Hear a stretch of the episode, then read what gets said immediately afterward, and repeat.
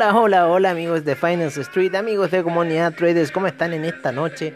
En lo que es la apertura de mercados, como siempre nuestro estilo de Finance Street, a esta hora de la noche ya ustedes dirán, haciendo podcast, sí, estamos haciendo podcast esta hora porque nos gusta hacer podcast, porque nos gusta ver lo que está pasando un poco con el inicio de los mercados que ha estado bastante violento en el China 50, una caída bastante fuerte en lo que son las dos primeras horas de mercado, bastantes posibilidades de retroceder y subir, yo creo que ya estaríamos empezando algún ciclo alcista por lo menos ahí en el China 50. El Nasdaq podría ir a recuperar, ¿no es cierto?, la zona de los 14.000, podría hacer esta una lateralización netamente. Ahí estamos viendo un poco eh, la gráfica en una hora, se ve como un doble valle que puede salir. Eh, hubieron bastantes figuras ahí durante el día, pero lo que más, el fundamental que más apoya toda la situación, ¿no es cierto?, son los grandes eh, situaciones, estímulos económicos que se vienen para los norteamericanos según el gobierno de Biden. Entonces, en cierta forma, un poco esta caída como que no refleja un poco el sentimiento, en cierta forma general, de lo que está sucediendo en la situación global. Ahora, si quiere responder como a una situación técnica, claro, o sea, habrían ciertos factores técnicos que, bueno, nos ponen ahí alerta de que puede ocurrir un sell-off más grande de lo que no ha ocurrido, ¿no es cierto?, durante estos últimos eh, días de trade, que el día miércoles fue uno de los sell-off más... Eh, el día jueves fue uno de los sell-off más fuertes que hubieron dentro del mercado. Eh, más que el del día martes. El día, el día miércoles, inclusive, esa, esa alza esa lateralización fuerte para luego salir la alza y bueno, en esta situación que estamos ahora en la media de 200 y muchos de los índices partieron con gap alcista por los índices norteamericanos, en el Dow Jones, en el, en el Russell 2000, en el S&P 500, así que yo creo que estamos rebotando ya de la situación, por lo menos lo que se ve gráficamente en el S&P, perdón, en el Russell 2000, así que deberíamos estar ya empezando una semana alcista, deberíamos estar comenzando ya con un impulso para ir a buscar esos 14.000 en el Nasdaq, para ir a buscar niveles de 2.300 por lo menos en lo que es el el Russell 2000 y también en lo que es el S&P 500 y lo demás. El DAX también, ¿no es cierto? Debería ya empezar, empezó con gap alcista, así que debería también empezar una eh, tendencia eh, media alcista. Hoy día hay feriado, ¿no es cierto?, para la plataforma en lo que es Inglaterra y lo demás. Y en ciertos eh, instrumentos, ¿no es cierto?, de la plataforma Batrade. Eh, vamos a ver un poco cómo está el mercado, ¿no es cierto?, moviéndose en lo que son los commodities por parte de Trading Economics. Hasta esta hora de la noche estamos con el petróleo retrocediendo un 0,14% a niveles de 63,48, el Brent en 66,62 con un menos 0,19%. Eh, el gas natural avanzando un 0,55% a esta hora de la noche, la gasolina retrocediendo menos 0,12%, el petróleo para calefacción menos 0,11% no tenemos variaciones en lo que es propano, uranio, ¿no es cierto? En el oro sí, como ustedes saben, siempre moviéndose 0,18% a lo que va de la noche. Eh, en la plata con un 0,22% de alza en 25,95 y el oro en 1771.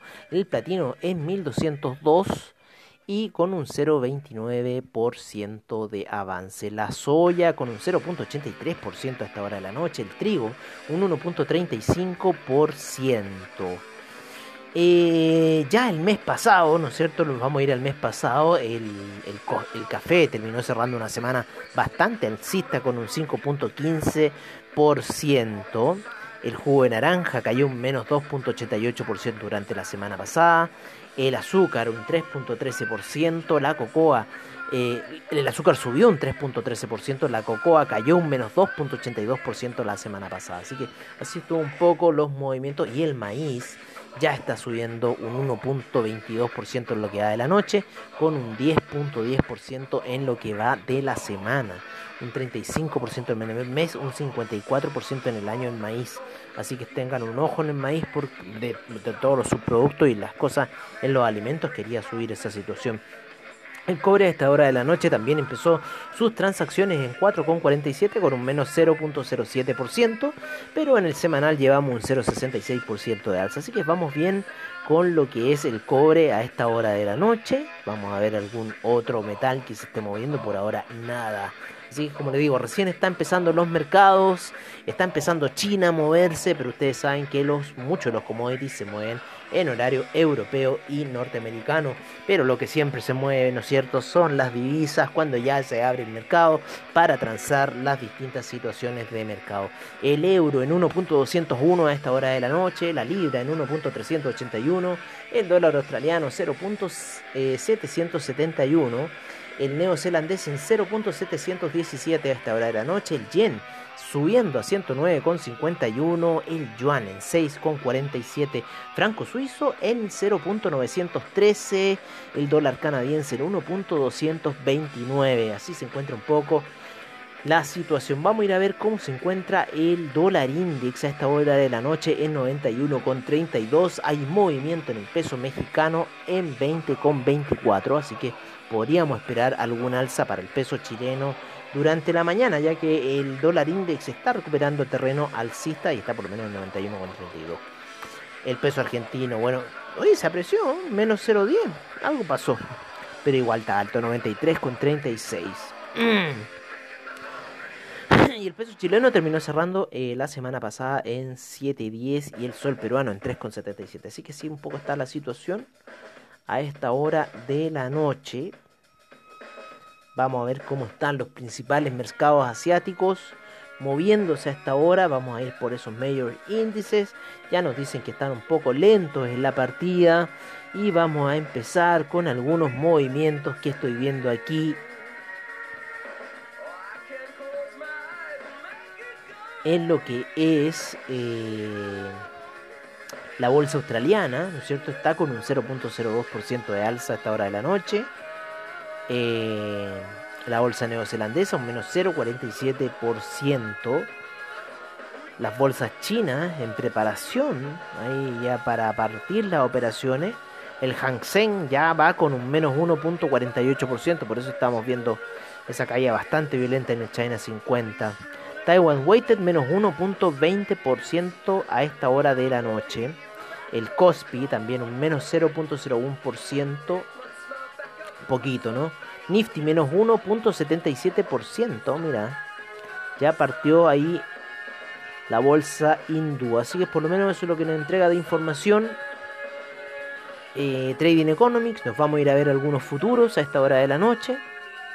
¿No es cierto? Y tenemos a los futuros norteamericanos positivo, un 0,35% el Dow Jones, el S&P 0,33%, el Nasdaq 0,19%, el Russell 2000 0,66% y me gusta este VIX negativo, menos 1,02% a esta hora de la noche. Tenemos un DAX con un 0,29% de alza a esta hora de la noche. Tenemos un Nikkei subiendo 0,43%, por lo menos en lo que es el futuro. Eh... el China 50 cayendo un menos 1.07% el futuro. Y así están algunos ya de los futuros moviéndose a esta hora de la noche, ¿no? Así está un poco. Vamos a cerrar ya eh, viendo, ¿no es cierto? El criptomercado, como siempre, ha estado movido. El criptomercado está con 2 billones 347 mil 42 millones 42 millones de dólares el criptomercado a esta hora de la noche. Un volumen transado de 188.882 millones de dólares. Muy sano la transacción, un, casi un 8% del capital, muy sano. 46% eh, de predominancia para el Bitcoin, el Ethereum 14.9%, el Bitcoin 46.3% y eh, el Ethereum Gas entra en 29 a esta hora de la noche. En lo que es el portafolio, ¿no es cierto? Tenemos al Bitcoin en primer lugar en 58.093, subiendo. En 3.033 tenemos alguna operación abierta en lo que es el Crypto Report, ya dejándola abierta en el mundo del Ethereum. 3.033, así me escucha bien. 351 mil millones de market cap el Ethereum. El Binance Coin en 626,88. El Ripple en 1,59. Estamos esperando que llegue a los dos el Tether en un dólar, el Dogecoin en 0.380, El Cardano en séptimo lugar, 1,35. Polkadot 37,46. Uniswap no para de subir.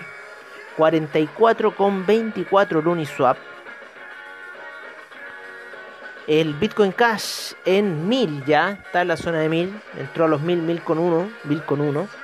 El Litecoin 237,72 y el Chainlink en 40,04. Así está el criptomercado a esta hora de la noche. Un poco las cotizaciones de este.